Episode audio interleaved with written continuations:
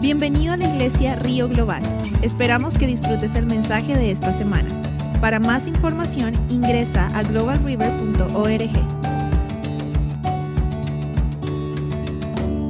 En la sangre de Cristo tenemos victoria. Por su sacrificio tenemos la victoria.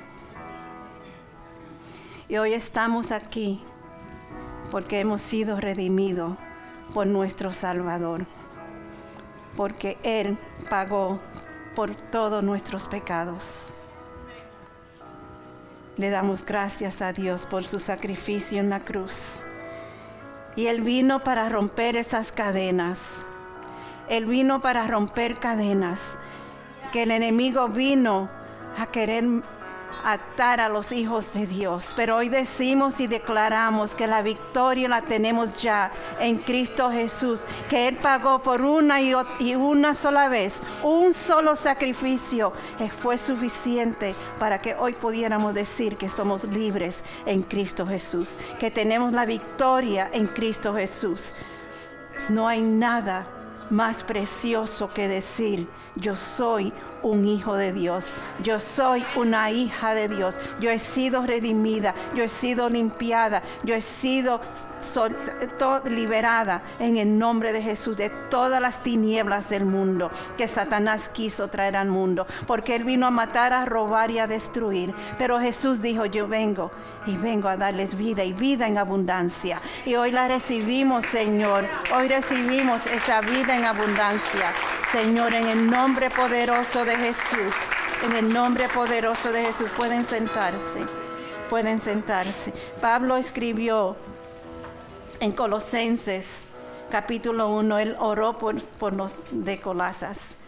Él dijo, siempre que oramos por ustedes, damos gracias a Dios, el Padre de nuestro Señor Jesucristo Pedimos que Dios les haga conocer plenamente su voluntad con toda sabiduría y comprensión espiritual, para que vivan de manera digna del Señor, agradándole en todo esto implica dar fruto en toda buena obra, crecer en el conocimiento de Dios, ser fortalecidos en todo sentido con su glorioso poder.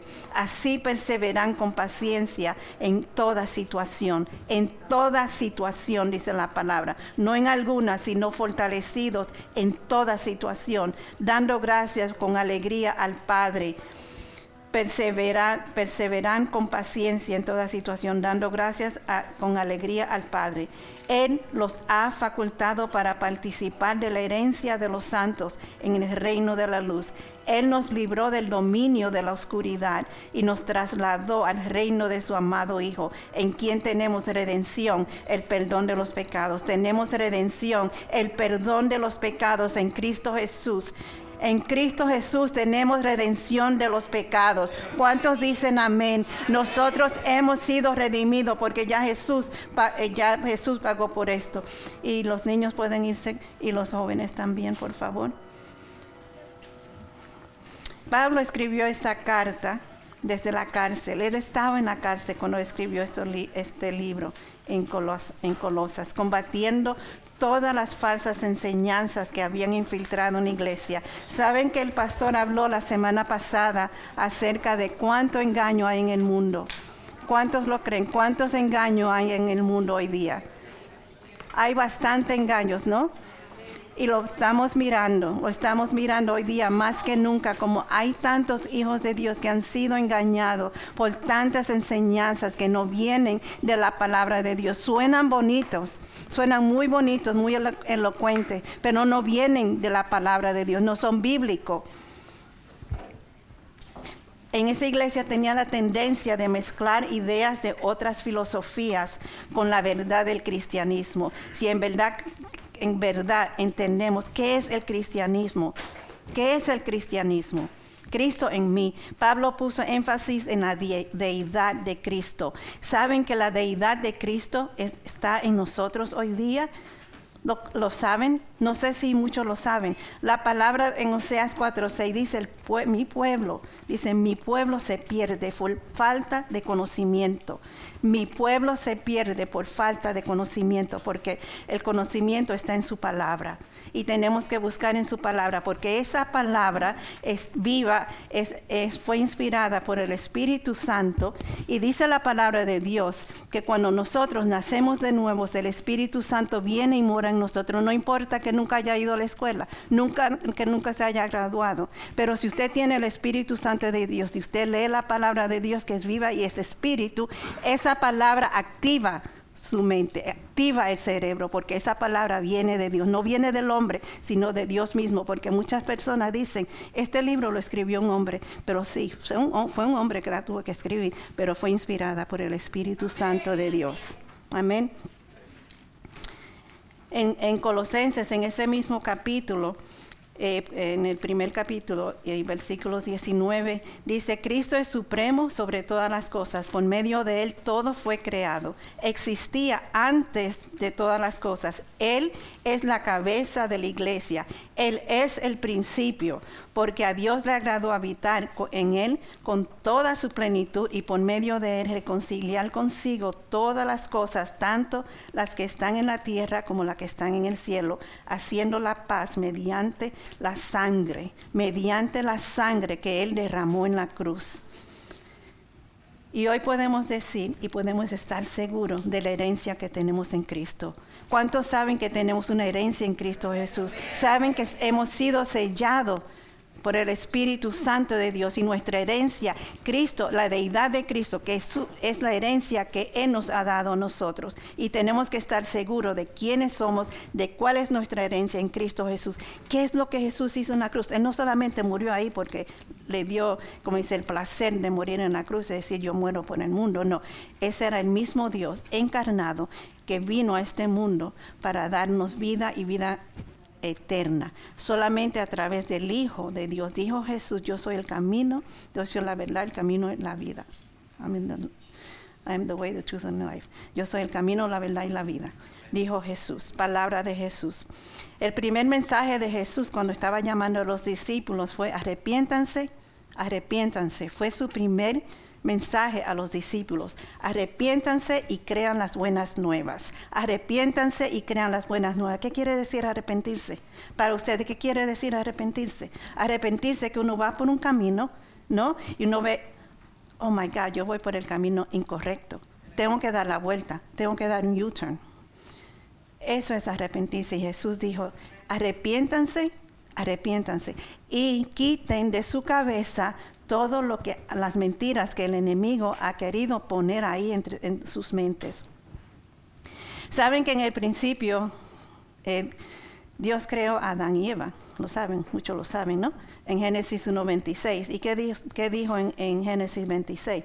Hagamos al ser humano a nuestra imagen y semejanza cuando leamos la palabra, nuestro cerebro se activa porque la palabra de Dios es viva. Hagamos al ser humano a nuestra imagen y semejanza. Fue lo que en, Dios y Jesús dijeron, porque es la Trinidad. La Trinidad está desde el principio. El Espíritu de Dios estaba sobre las aguas y se movía sobre las aguas. Estaba Padre, Hijo, Espíritu Santo obrando y Él los hizo a ellos perfectos. Pero cuando ellos pecaron, ¿qué pasó? Entró el pecado, ¿no? Cuando pecaron, entró el pecado y ahí vino la separación. Porque Dios vino a, tener esa relación santa con nosotros, porque Él es un Dios santo. Y Él nos hizo a su imagen, a su semejanza, y Él quería que nosotros también seamos santos. ¿Y cómo somos santos? No por lo que hicimos, sino por lo que Cristo hizo en la cruz. Dice, en, eh, si pueden buscar en su Biblia, Romanos 5 y voy rapidito, yo sé que el pastor va a, dirigir la Santa Cena al final. Pero mi mensaje hoy es que creamos quién vive en nosotros y quiénes somos y cuál es nuestra herencia. Dice en Romanos 5, de los versículos 12 al 19. Por medio de un solo hombre el pecado entró en el mundo y por medio del pecado entró la muerte. Ahí entró la muerte por el pecado del hombre Fue así como la muerte pasó a toda la humanidad, porque todos pecaron. Antes de promulgarse la ley, ya existía el pecado en el mundo. Es cierto que el pecado no se toma en cuenta cuando no hay ley. Sin embargo, desde Adán hasta Moisés la muerte reinó, incluso sobre los que no pecaron, quebrantando un mandato como lo hizo Adán, quien es figura de aquel que había de venir. Pero, en el versículo 15, la transgresión de Adán no puede compararse con la gracia de Dios. ¿Cuántos dicen amén? La transgresión de Adán no puede compararse con la gracia, la misericordia de Dios. Pues si por, e, la transgresión de un solo hombre murieron todos, ¿cuánto más el don que vino por la gracia de un solo hombre, Jesucristo, abundó para todos? Tampoco se puede comparar la dádiva de Dios con las consecuencias del pecado de Adán el juicio que lleva a la condenación fue resultado de un solo pecado, pero la dádiva que lleva a la justificación tiene que ver con, oh con una multitud de transgresiones. Pues si por la transgresión, perdón, que, que me trabé aquí por la transgresión de un solo hombre reinó la muerte, con mayor razón los que reciben en abundancia la gracia y el don de la justicia reinarán en vida por medio de un solo hombre Jesucristo.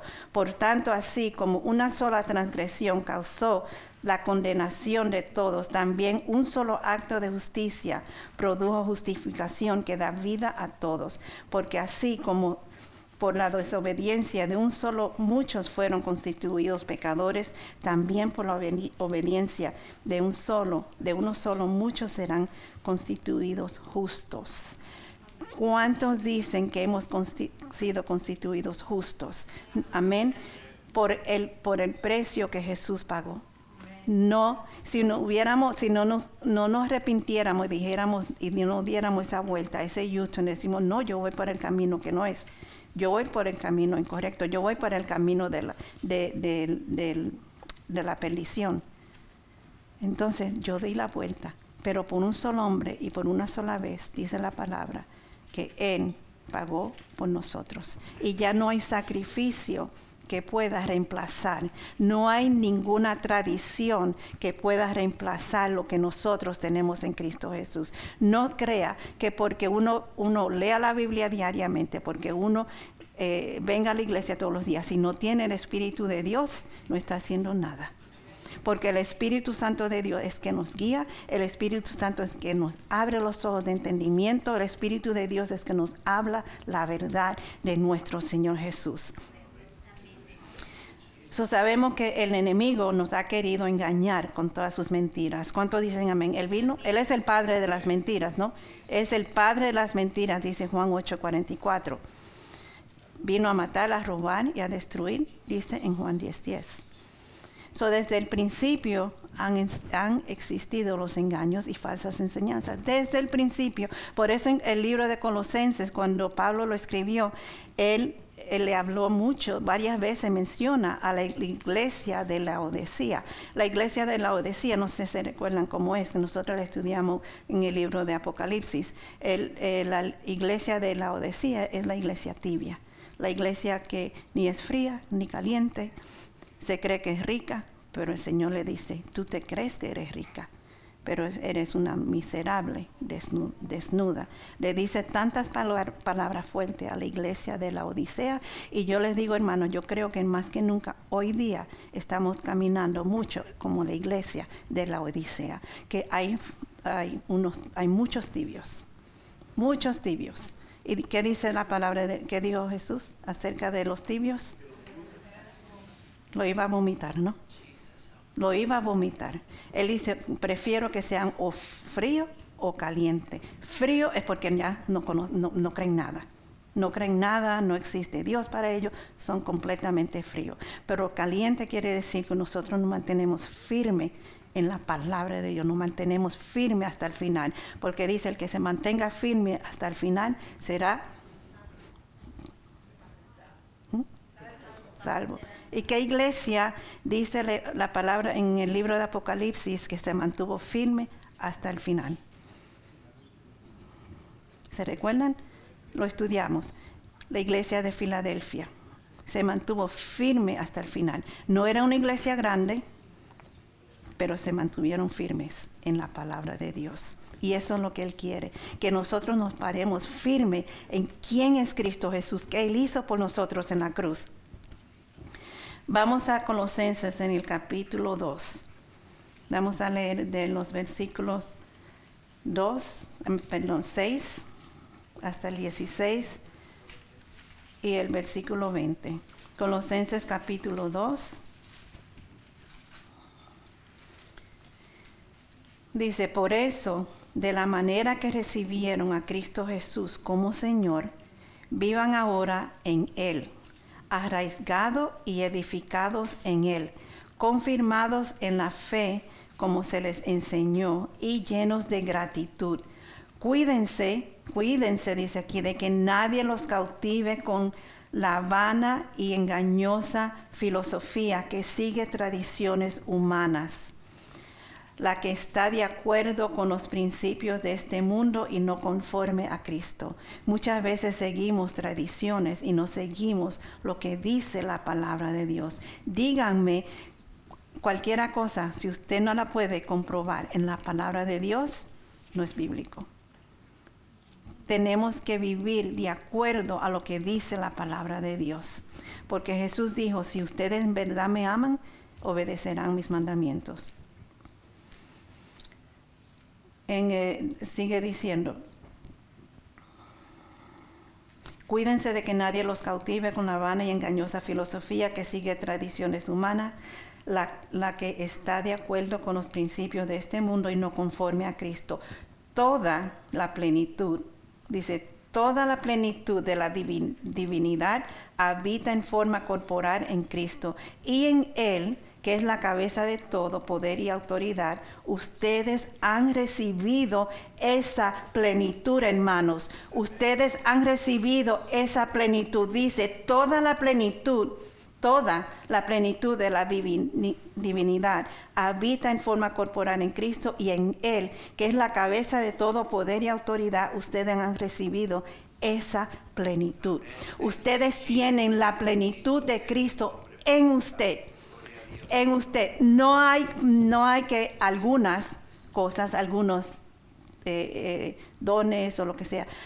Es toda la plenitud de Dios. Créanme, hermanos, que ustedes tienen toda la autoridad y el poder en el nombre de Jesús de hablar, de declarar. él dijo, vayan, hagan discípulos declarando, eh, eh, compartan el Evangelio bautícenlo en el nombre del Padre, del Hijo y del Espíritu Santo. Ustedes tienen el poder de orar por los enfermos que sean sanos. Ustedes tienen el poder y la autoridad en el nombre de Jesús, en el nombre de Jesús solamente, de orar, de echar fuera demonios, de levantar a los muertos. Y levantar a los muertos, a lo mejor no quiera decir físicamente, pero usted puede levantar a un muerto en el espíritu y que esa persona viva en el espíritu. Amén. Porque hay muchas personas que están vivas, están caminando, pero están espiritualmente muertos. Y nosotros estamos aquí para predicar las buenas nuevas. Vayan oren por los enfermos y ellos serán sanados. La gran comisión, ellos serán sanados porque tenemos la plenitud de Cristo en nosotros. Cuando Jesús anduvo aquí en este mundo, Él hizo señales y milagros. Él fue nuestro ejemplo nuestro ejemplo para que nosotros siguiéramos el ejemplo que Él nos dio, que Él hizo maravillas, Él fue que hizo señales y no que nosotros vamos a creer en las señales ni los milagros, sino en el poder de Jesús. Que cuando usted ore por alguien, esa persona sea sana. Amén. Y que cuando esa persona reciba a Jesús, porque ese es el regalo más grande y es el milagro más grande es que una persona nazca de nuevo. Muchas personas dicen, ¿qué quiere decir nacer de nuevo? O oh, tú eres de aquellos que creen que nace de nuevo. Sí, yo creo que uno nace de nuevo, porque uno nace una vez biológicamente, uno nace una vez, pero nuestro eh, segundo nacimiento es en Cristo Jesús, nuestro nacimiento espiritual. O, nacemos dos veces y morimos una sola vez, o nacemos una vez y morimos dos veces. ¿Qué quiere decir morir dos veces? Si uno nace una sola vez y no cree en Cristo Jesús y nunca lo ha recibido a Él como Señor y Salvador, ¿qué quiere decir? Que vamos a morir físicamente, pero después viene la muerte final, que es el infierno. Y muchas personas no les gustan escuchar esa palabra, pero el infierno existe. Y la única forma que, que una persona va al infierno es por no recibir al Señor Jesús como Señor y Salvador. Dios no manda a nadie al infierno. La persona escoge ir por su propia elección. Así que el, milagro más grande que una persona puede recibir es el nacimiento espiritual, nacimiento nuevo.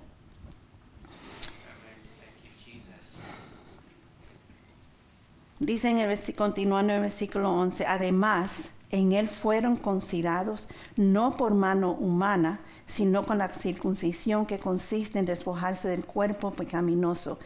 Esta circuncisión la efectuó, la efectuó Cristo. Ustedes la recibieron al ser sepultados con Él en el bautismo. En Él también fueron resucitados mediante la fe en el poder de Dios, que nos resucitó de entre los muertos.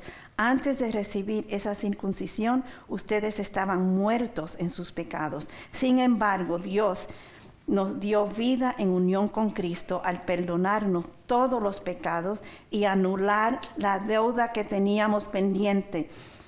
Hermanos, presten atención lo que Jesús hizo, porque esto es palabra de Dios, esto es lo que Él hizo por nosotros.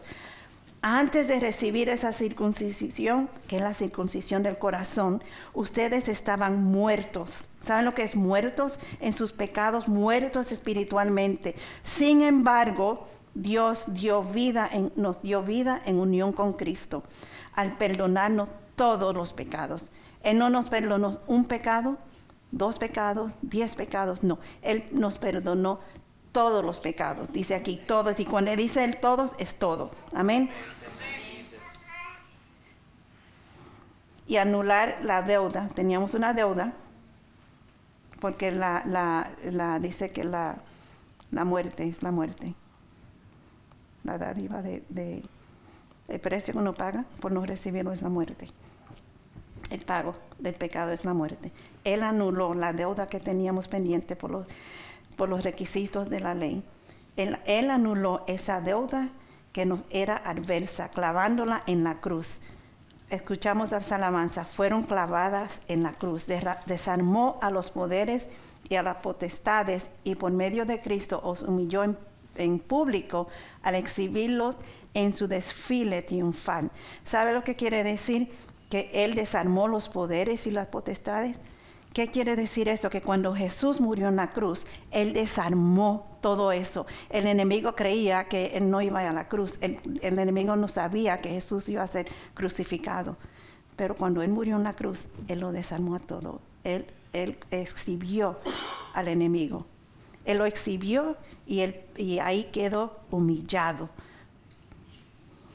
No Jesús, el diablo quedó humillado ahí. Él y sus demonios porque Él los humilló en público al exhibirlo en su desfile triunfal.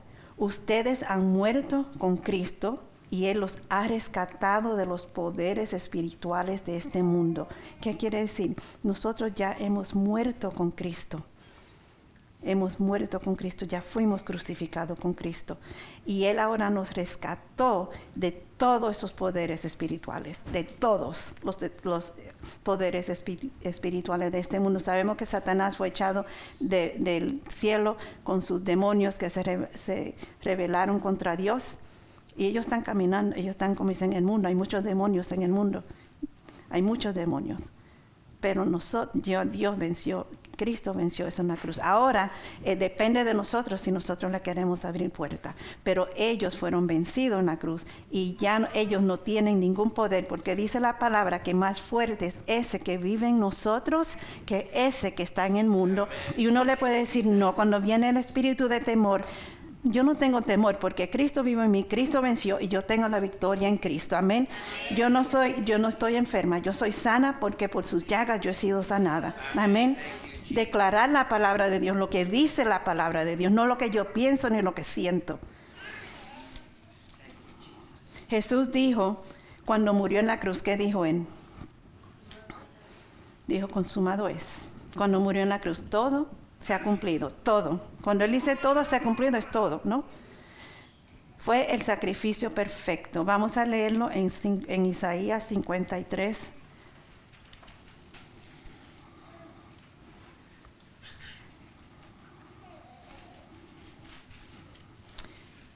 Jesús fue el sacrificio perfecto. Y cuando estábamos eh, alabando, decía el Cordero de Dios, el Cordero de Dios. Y yo dije, Señor, el Cordero de Dios que pagó por nuestros pecados, que ni siquiera abrió su boca, ni siquiera abrió su boca.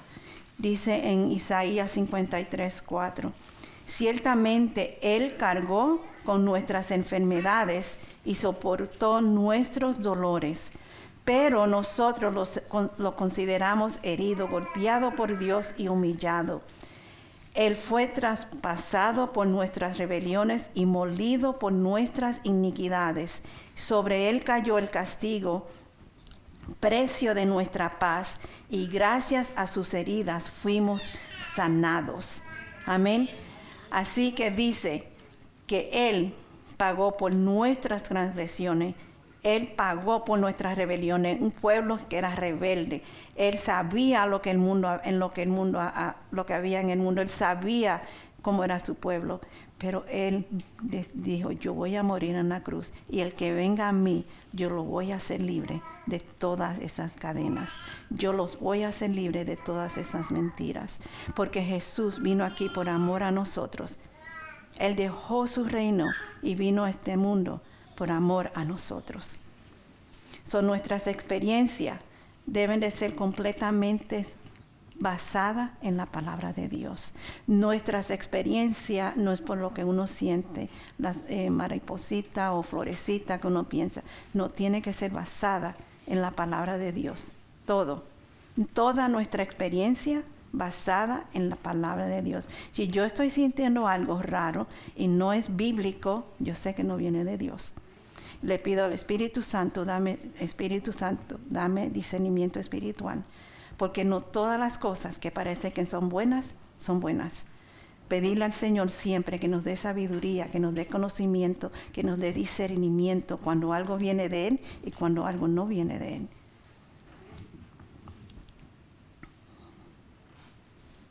Dice en Éxodo 20.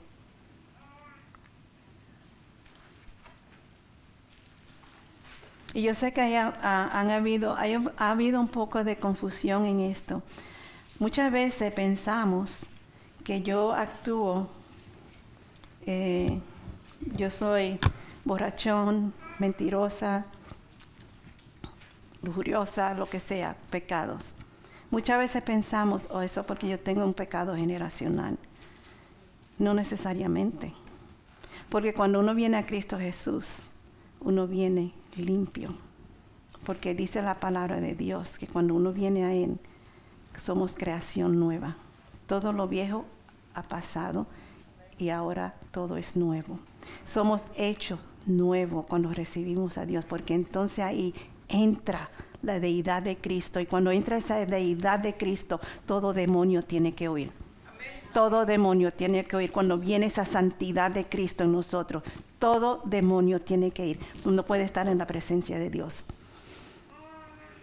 Muchas veces pensamos que las cosas vienen por mi papá, por mi abuelo, mi abuela, mi tatarabuelo. Pero cuando venimos a Cristo y decimos, yo me arrepiento de mis pecados y vivo una vida que le complace a Él, una vida que es digna de Él, ahí entonces yo lo agrado a Él y no hay demonio que me pueda dominar. No hay demonio que usted le tenga que tener, temor. Cualquier enemigo que quiera venir a su vida, usted le dice, no, yo soy creación nueva, yo no sé qué tú haces aquí. No me venga a mentir porque yo no te voy a creer. Muchas veces le echamos la culpa a los antepasados y en verdad no es. La culpa es de nosotros nuestras propias lecciones de lo que nosotros creemos que es bueno, de lo que nos agrada, de lo que nos hace cosquilla en los oídos. Dice en Éxodo 20, capítulos, ah, versículos 5 y 6. Yo, el Señor tu Dios, soy un Dios celoso. Cuando los padres son malvados y me odian, yo castigo a sus hijos hasta la tercera y cuarta generación. Y ahí es donde muchas veces nos equivocamos y comenzamos a creer mentiras que el enemigo trae. Por el contrario, dice Dios, por el contrario, cuando me aman y cumplen mis mandamientos, les muestro mi amor por mil generaciones. Por mil generaciones. Cuando, cuando cumplen mis mandamientos, cuando cumplen mis mandamientos, dice ahí, que entonces Él nos bendice hasta mil generaciones. Cuando usted es eh, ya declarado justo delante de Cristo Jesús, usted y su descendencia son bendecidas. Por eso dice la palabra, yo y mi casa seremos eh, salvos. Por eso dice la palabra de Dios, mis hijos serán enseñados por ti, grande será su paz. Mis hijos, mi descendencia, mi semilla es bendecida. ¿Por qué? Porque yo recibí a Cristo, ahora yo rompí con la, por la sangre de Cristo, por el sacrificio de Cristo, ya yo rompí todas esas maldiciones y yo ahora camino una vida nueva en Cristo Jesús. Y el enemigo nos ha querido robar decir, no, tus hijos son, son así porque tu abuelo era así. No, yo soy una creación nueva y ahora yo declaro en el nombre de Jesús que mis hijos, que mis hijos son salvos.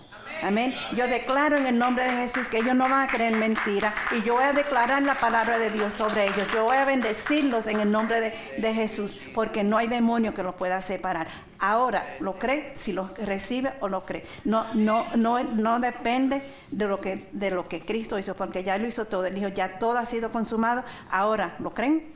¿Lo creen lo que yo hice por ustedes en la cruz? ¿Creen que yo morí por ustedes? ¿Creen que yo vine a darle vida nueva? Esas son las buenas nuevas del Señor. Él vino a salvarnos, Él vino a sanarnos y Él vino a liberarnos de todo, hasta a salvarnos. Somos salvos en el nombre de Jesús, somos una creación nueva, somos sanos en el nombre de Jesús y somos libres en el nombre de Jesús. Amén. Somos libres en el nombre de Jesús. No vayan a, a recibir ninguna mentira de Satanás que usted es esto por aquí. No le eche la culpa a nadie. Usted hace la elección.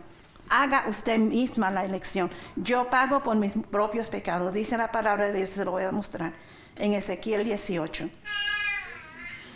Versículos 18 y 19 dice, en cuanto a su padre, que fue un opresor, que robó a su prójimo y que hizo lo malo en medio de su pueblo, morirá por su propio pecado. Pero ustedes preguntan, ¿por qué no carga el hijo con las culpas de su padre? Porque el hijo era justo y recto, pues obedeció mis decretos y los puso en práctica. Tal hijo merece vivir todo el que peque merece la muerte, pero ningún hijo cargará con la culpa de su padre, ni ningún padre con la, con la del hijo. Al justo se le pagará con justicia y al malvado se le pagará con maldad. Amén. Uno va a pagar por sus propios pecados. Yo no voy a pagar por los pecados de mi, padre, de mi madre, de mis abuelos. No, yo voy a pagar por mis propios pecados que yo elijo hacer. Eh, por ejemplo, si mi, mi papá, que era un mujeriego, esa era su reputación. Pero eso no quiere decir que los hijos tienen que hacer lo mismo especialmente cuando ya conocen de Cristo, cuando ya conocen la palabra de Dios. Si Cristo dice, ustedes tienen la mente de Cristo, ya no andan en, el mundo, ya no andan como el mundo andaba, ya no piensan como el mundo piensa. Amén. So, la salvación es completa. No reciban solamente la salvación. Reciban salvación reciban la sanidad y reciban la liberación en el nombre de Jesús. Esas cadenas han sido rotas y Cristo pagó por eso en la cruz y no lo vamos a avergonzar a Él y no vamos a decir, Jesús, lo que tú hiciste no fue suficiente. A Jesús le pedimos perdón por las veces que hemos dudado, que hemos creído las mentiras de Satanás y hemos, no, hemos dejado opresión, opresionar, opresar por, por el enemigo con sus mentiras. Nosotros tenemos que caminar con la cabeza en alto y saber y declarar, no, yo soy hija de Dios, yo soy hijo de Dios y yo voy a caminar con la, con la autoridad y el poder en el nombre de Jesús que Él me ha dado. Yo no voy a, querer, a caminar no más creyendo esas mentiritas que nos quiere traer, porque esta cabeza es, la, es del juego de campo del enemigo. Así que dice en, en, Colosenses 2 y 3, así que manténganse firmes, manténganse firmes, esto es capítulo 2 de Colosenses, versículos 2 y 3, así que manténganse firmes en la fe, bien cimentados y estables, sin abandonar la esperanza que ofrece el Evangelio. Manténganse firmes, hermanos, manténganse firmes hasta el final, bien cimentados, estables, sin balancear, que un día pienso así y otro día pienso así. No, nosotros no somos como el, como, como la, el agua del mar, que va y viene, va y viene. Así no podemos agradar a Dios. Firmes en la palabra. Dice bien y estable, sin abandonar la esperanza que ofrece el Evangelio. ¿Cuál es el Evangelio? ¿Cuál es el Evangelio? Que Cristo murió en la cruz, que fue sepultado y que resucitó al tercer día. ¿Para qué? Para darme vida eterna. Amén. Y que en Él lo tenemos todo. Tenemos toda la deidad de Cristo en nosotros. El misterio de Dios es decir a Cristo, en quien están escondidos todos los tesoros de la sabiduría y del conocimiento. El misterio de Dios el misterio de Cristo, en quien están, nosotros estamos escondidos, están escondidos en nosotros todos los tesoros de la sabiduría y del conocimiento. Esos son nuestros tesoros. Estamos, tenemos el tesoro más grande que es Cristo Jesús en nosotros. Y Él nos da sabiduría y nos da conocimiento, pero tenemos que alimentarlo. Y lo alimentamos leyendo su palabra para no ser engañados por tantas cosas que vienen en este mundo. Hermanos, yo les digo que ahora mismo hay tanta enseñanza falsa, hay tantas enseñanzas que, que se creen no porque sean bíblicas, sino por la elocuencia con la cual hablan las personas, que convencen a la persona de lo que ellos están diciendo es bíblico cuando no lo es.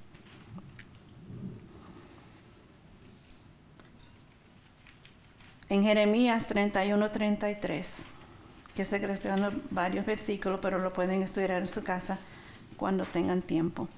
Jeremías 31, 33 dice, este es el pacto que después de aquel tiempo haré con el pueblo de Israel, afirma el Señor. Pondré mi ley en su mente y la escribiré en su corazón. Yo seré su Dios y ellos serán mi pueblo. Amén. Pondré mi ley en su mente y la escribiré en su corazón, porque ya la ley de Dios no está escrita en piedras. Ahora la, la ley de Dios está escrita en nuestros corazones. No hay excusa.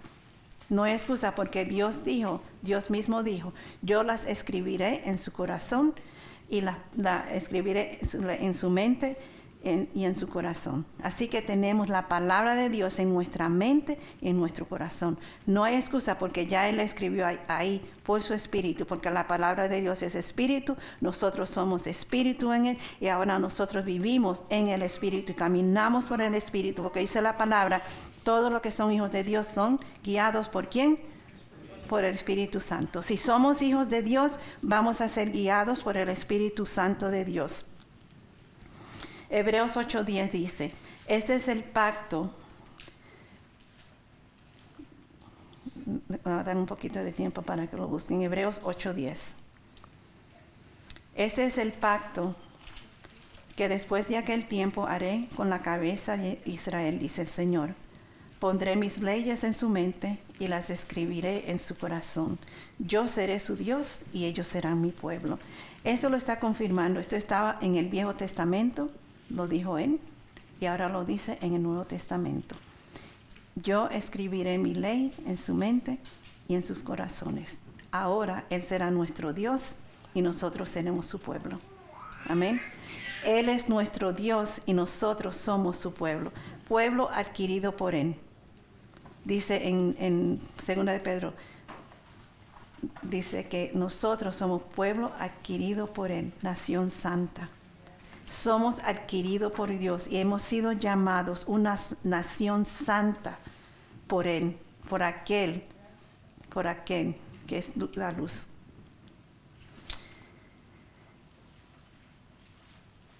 En Lucas 22, 20, cuando Jesús estaba hablando de la Santa Cena, y dijo, este es el pan, este es mi cuerpo. Pero cuando él tomó la copa, él dijo, esta copa es el nuevo pacto en mi sangre, que es derramada por ustedes. Antes el pacto era a través de la ley y Jesús ahora pagó con su sangre. Ahora es un nuevo pacto en Cristo Jesús. Él dijo, esta sangre es el nuevo pacto, porque a Él derramar su sangre, Él ahí lo pagó todo. Nos limpió de todos nuestros pecados, nos perdonó y ahora tenemos vida eterna por su sangre.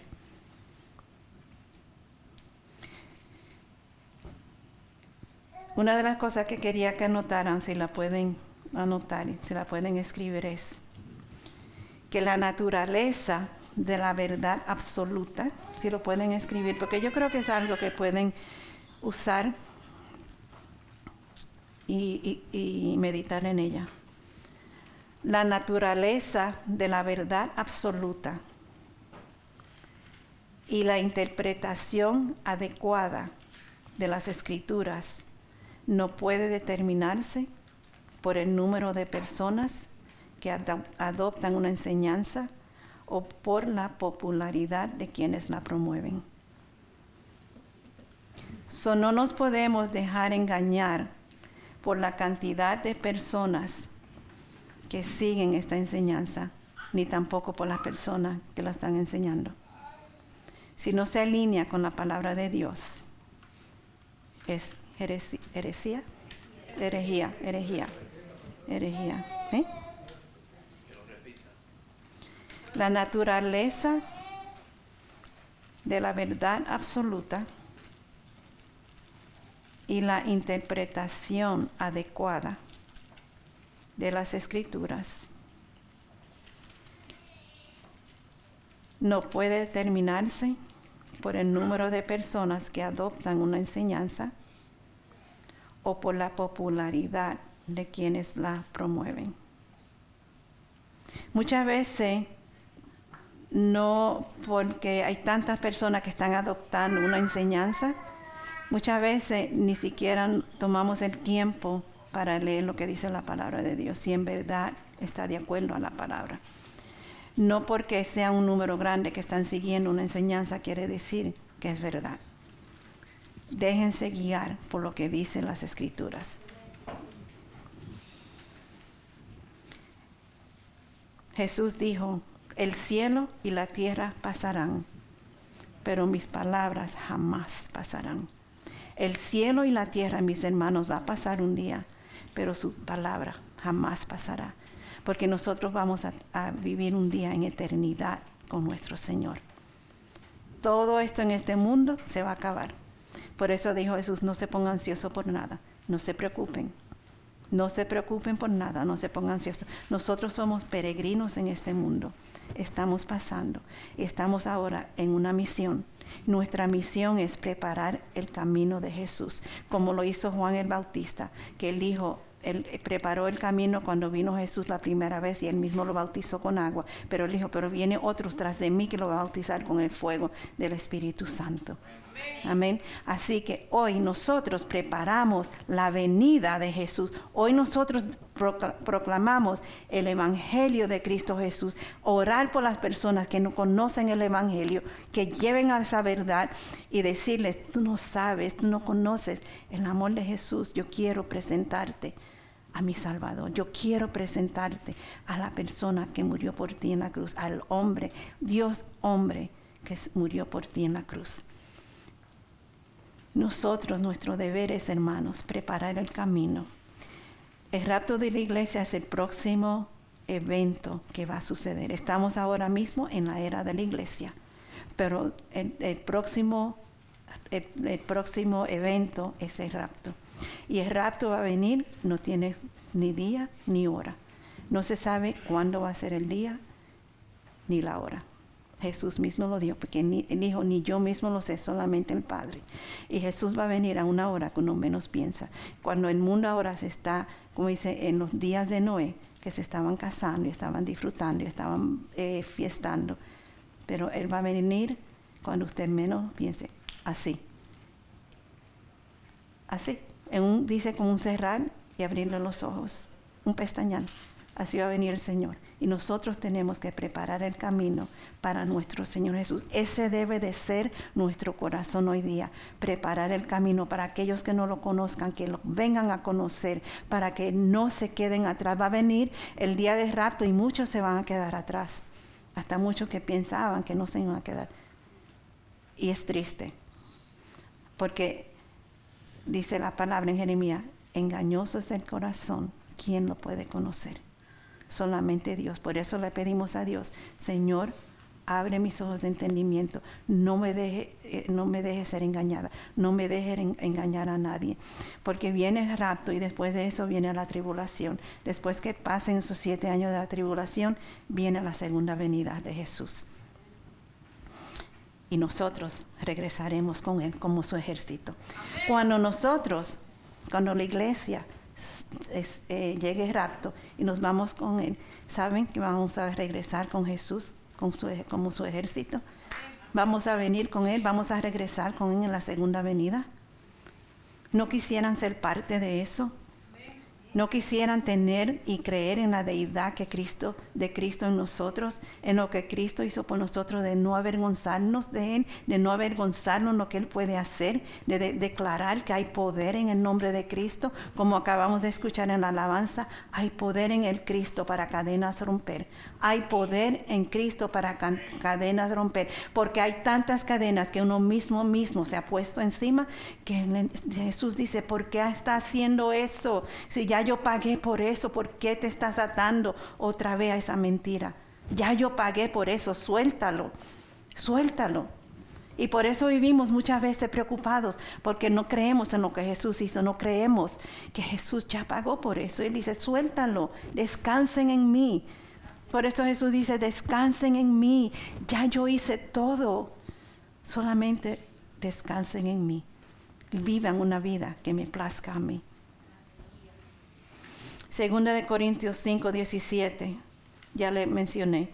Por lo tanto, si alguno está en Cristo, es una nueva creación. Si estamos en Cristo, somos una nueva creación.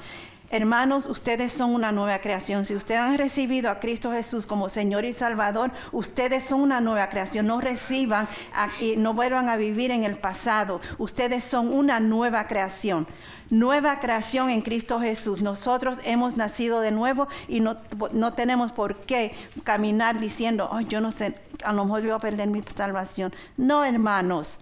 Parémonos firmes en quienes somos en Él. Parémonos firmes creyendo. No, yo camino con el poder de Jesús. Jesús vive en mí. Su espíritu, su deidad vive en mí. Todo completo, la plenitud. No es la mitad, es la plenitud de la deidad de Cristo. Vive en nosotros, hermanos. No es la mitad, por favor. No es la mitad. No es lo que yo quiera, ni lo que el otro quiera, ni lo que mi esposo quiera, mi hija quiera. No es lo que yo, ellos quieran, sino qué dice Cristo de mí. ¿Qué Cristo dice de ustedes? ¿Qué es lo que Cristo dice de ustedes? Ya ustedes han nacido de nuevo, hermanos, créanlo. Créanlo, hermanos. No se dejen vencer por las mentiras de Satanás. crezcan en eso. Crezcan en el Evangelio de Cristo Jesús. Él quiere que ustedes sean seguros, que sean firmes en quienes son en Cristo. No balanceen, no estén dudando. ¿Por qué? ¿Y por qué están dudando y por qué están apuntando al hermano? Si nosotros vamos a dar cuenta por nuestras propias acciones. Así que nosotros tenemos que ser representantes individualmente. Dice la palabra de Dios que nosotros vamos a darle cuenta a Él individualmente. Yo no voy a darle cuenta, no voy a decir, yo no oré hoy porque mi esposo no oró. No, ¿por qué? Él es su persona, yo soy mi persona. Cristo murió por Él, Cristo murió por mí. Cristo murió por usted, Cristo murió por ti, por cada uno de ustedes. Él murió por cada uno y a cada uno de ustedes le ha dado el poder, la autoridad y el Espíritu de Dios que lo levantó a Él. Dentro de los muertos vive en ustedes, hermanos, viven ustedes ustedes han nacido de nuevo y van a resucitar un día en la presencia de Dios por una eternidad. Este cuerpo se va, pero nosotros vamos a tener un cuerpo glorificado en el nombre de Jesús, hermanos. Así que párense firmes en quienes ustedes son en Cristo. No duden, no crean mentiras, no crean engaños, no crean que usted va a caminar pagando los pecados de mi padre, de mi madre. No, ya eso se terminó en la cruz. Yo recibí a Cristo en mi corazón, ahora soy una nueva creación, soy libre en Cristo Jesús. Yo no voy a pagar por mis antepasados. Amén. Y créanlo, hermano, ustedes no van a pagar, ustedes van a pagar por sus propias elecciones, no por lo que el otro hizo. Amén. Pastor. Thank you, Nilsa. So, siguiendo eso, esa palabra que el Señor nos ha traído, nosotros somos hijos de Dios. Y como hijos de Dios, nosotros vivimos diferente. Amén.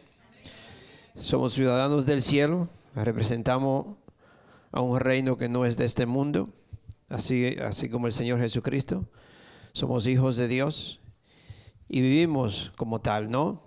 So, tenemos que practicar, tenemos que practicar eh, cómo vivimos en el cielo, cómo nosotros, o practicar las órdenes o el poder que Dios nos ha dado a nosotros. Practicar es eh, algunas veces yo le he dicho, no, yo tengo el niño, en, el nieto, y él, le digo que ore por la comida, y él ora por la comida, ora por, por el peluche, ora y uh, está practicando, ¿no? Y usted lo deja que practique porque está practicando. Entonces, si nosotros vamos a hacer algo y usted nunca lo ha hecho, usted practica, ¿no? Y usted practica, practica hasta que busca una forma mejor o, lo hace o lo va haciendo mejor cada vez que lo hace. nosotros tenemos que practicar. ¿Cómo vamos a practicar? Empiece a orar por un enfermo. Ore. Hay una persona que vino a la iglesia muchos años y él, él dijo que oró, no sé si un año o dos años, y nadie se sanaba. Nadie. Hasta que un día en Walmart una persona en silla de ruedas se sanó. Y, de ahí empezó, eh, eh, la fe de él creció a un millón.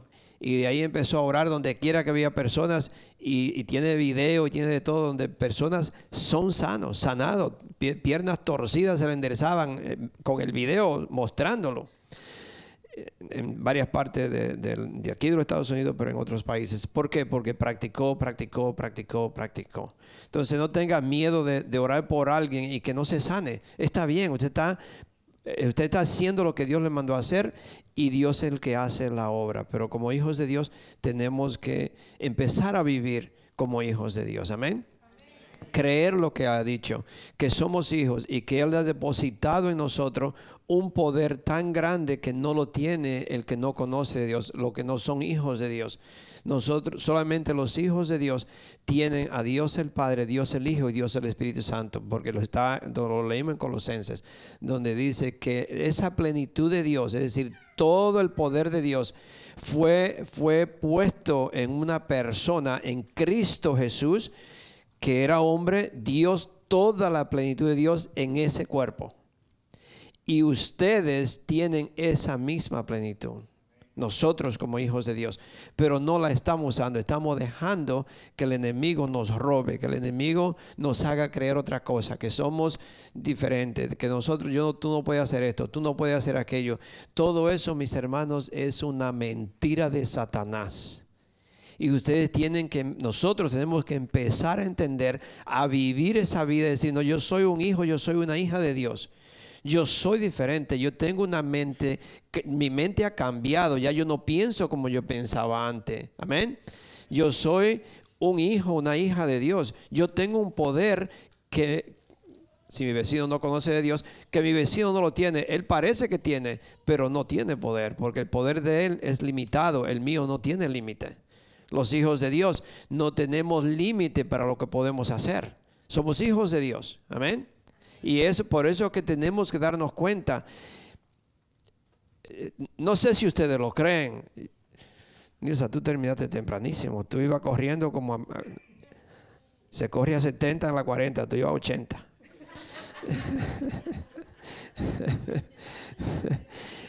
Ah,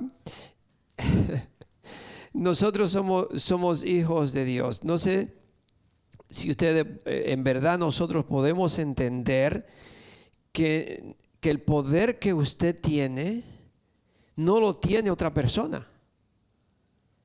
La riqueza que nosotros podemos tener o que tenemos no lo tiene otro. Es, algo, es algo que yo tengo que, que, pensarlo y entenderlo y yo tengo que cambiar la forma que yo, que yo pienso. Por eso la palabra de Dios dice, eh, tengo que conformar mi mente a la mente de Cristo. Yo soy una creación nueva. Amén. Diferente. Somos hijos de Dios. Pero tenemos que trabajar, tenemos que decir, eh, declararlo todos los días, acordarme todos los días, porque el enemigo me hace pensar otra cosa diario. Me hace, me quiere robar lo que Dios tiene para mí. So, yo quisiera que nosotros, en verdad como iglesia, empezáramos a practicar y a vivir esa vida que Dios me ha dado. Estamos más enfocados o estamos, yo diría, un poquito más preocupados por las cosas temporarias, lo, que es terrenal. Nosotros, mis hermanos, somos eternos, somos del cielo. Nosotros no somos temporarios.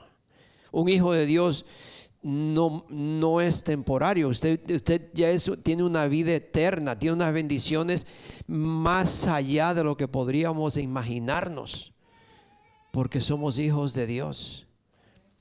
So, acuérdense de esto, que el poder de Dios vive en mí.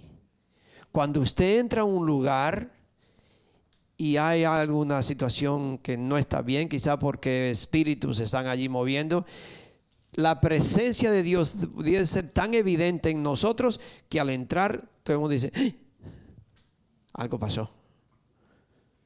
Algo pasó se siente la atmósfera diferente, ya como que el desacuerdo y lo, que estábamos, lo que la gente estaba haciendo, se desaparece. ¿Por qué? Porque donde llega la presencia de Dios, los demonios se van, hermanos. Donde llega un hijo de Dios, los demonios tienen que irse, porque si la presencia de Dios vive en mí, si es cierto lo que dice la palabra de Dios, que Cristo vive en mí, que Dios vive en mí, que el Espíritu Santo vive en mí, cuando usted entra a un lugar, en ese instante tiene que haber una diferencia.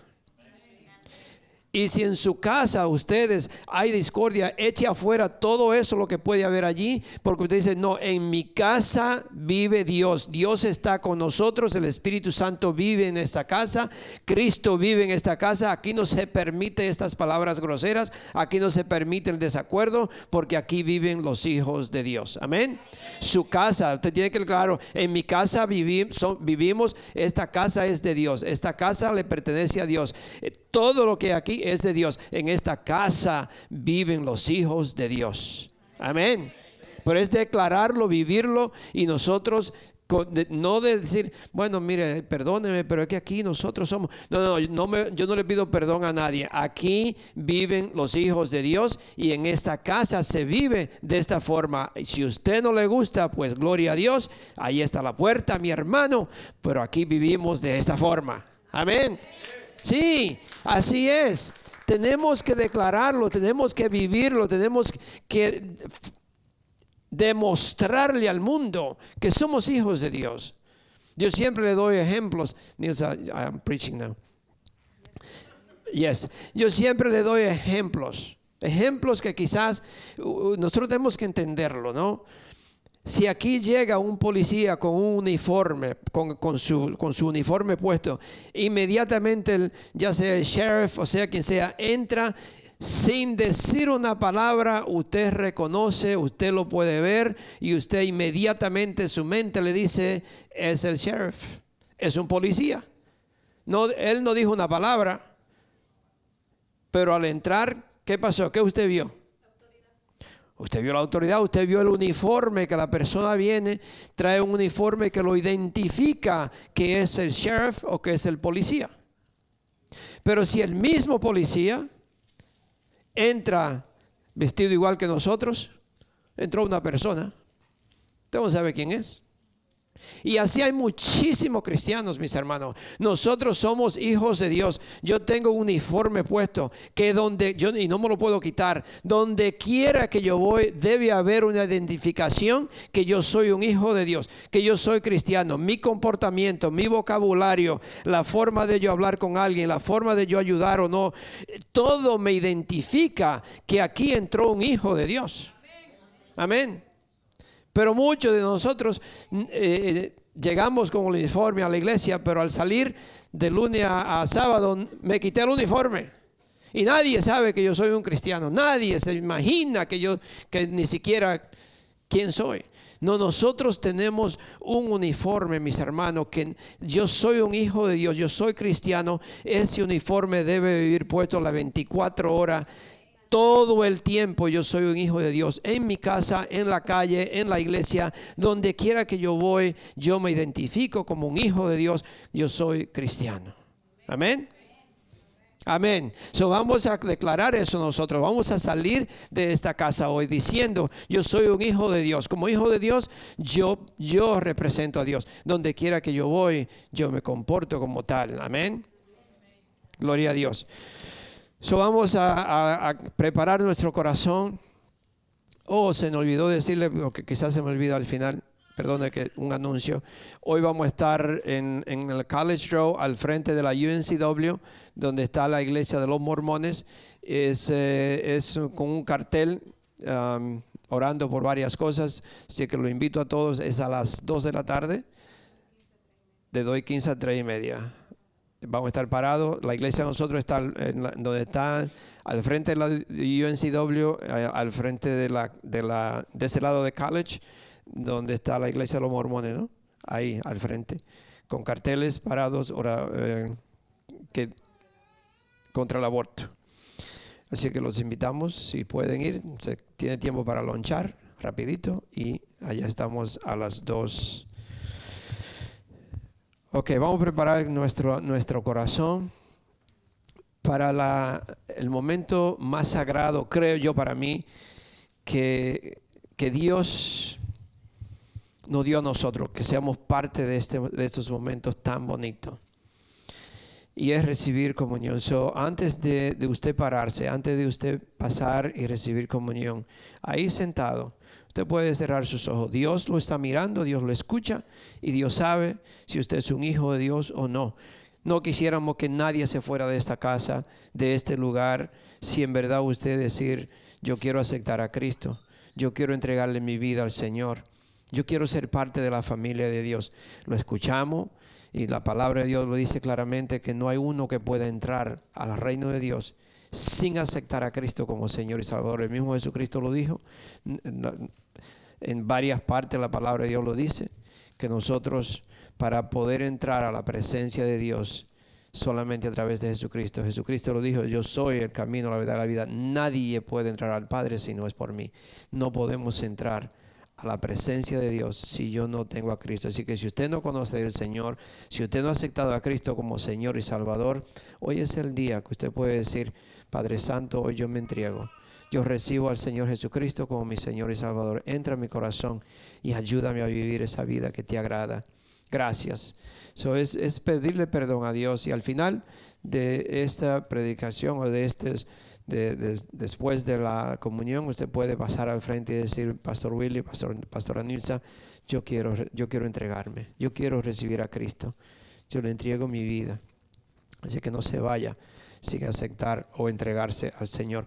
Eso dice la palabra de Dios. Cuando nosotros nos preparamos para recibir la comunión del Señor, y dice en, en 1 de Corintios 11, se lo voy a leer hoy comúnmente, siempre yo, como lo digo sin leerlo, pero se lo voy a leer. Dice 11 de 23 al 25, dice, bueno, del 26 hasta el 27. Dice, pues yo les transmito lo que recibí del Señor mismo. La noche en que fue traicionado, el Señor Jesús tomó pan y dio gracias a Dios por ese pan. Luego lo partió y dijo, este es mi cuerpo, el cual es entregado por ustedes. Hagan esto en memoria mía.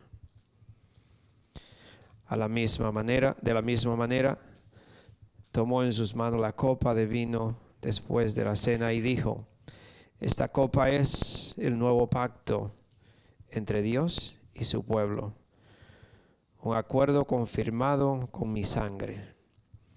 Hagan esto en memoria de mí todas las veces que la beban. Pues cada vez que coman este pan y beban de esta copa, anuncian anuncian la muerte del Señor hasta que él vuelva. Por lo tanto, cualquiera que coma este pan o beba de esta copa del Señor en forma indigna es culpable de pecar contra el cuerpo y la sangre del Señor. Por esta razón, cada uno debería examinarse a sí mismo antes de comer el pan y beber de la copa. Es la palabra de Dios, mis hermanos. Nosotros tenemos que tomar la comunión algo muy serio, algo, algo sagrado, algo que Dios nos da el privilegio de poder ser parte, pero a la misma vez nos dice la palabra de Dios, no tome esto a la ligera o indignamente. Escudriña tu corazón y mira que tú estés bien con Dios. Porque si usted sigue leyendo, dice que muchas personas, al pensar que esto no tiene ningún, no tiene ningún sentido y toman comunión así a la ligera, se han traído enfermedad a ellos. So, Padre Santo, yo te pido en el nombre de nuestro Señor Jesucristo que en esta mañana, Señor, a nosotros tomar de esta, de esta comunión, este, este sacrificio que tú hiciste por nosotros. Que nosotros, Señor, podemos escudriñar el corazón de nosotros y decir, Padre Santo, perdóname por tal y tal y tal cosa. Hoy yo me entrego, hoy yo me arrepiento. Perdóname, Señor. No me di cuenta, no sabía o lo que fuera. Y Dios es justo y verdadero para perdonarnos. So, gracias, Padre Santo. Y como ya leímos las escrituras, lo que significa el pan y la copa y lo que el Señor hizo por nosotros. Si usted está preparado, vamos a ponernos de pie. Si estamos preparados, si su corazón está conforme o su corazón está puro, ya usted le pidió perdón a Dios. Dios dice la palabra de Dios que es justo y que me perdona a yo reconocer algo que yo he hecho. So gracias Padre Santo, porque somos tus hijos, Señor, y tú nos has perdonado y nos da la bendición y el privilegio de comer de este pan y beber de esta copa y hacerlo en memoria tuya, Señor, porque tú diste tu vida por nosotros, Señor, y declaramos, Señor, declaramos, Señor, que tú vuelves, Señor, que tú vives y que tú regresas, Señor. Gracias, Padre Santo. Te adoramos, Señor, y te alabamos. En el nombre de nuestro Señor Jesucristo. Amén. Amén. Pueden pasar.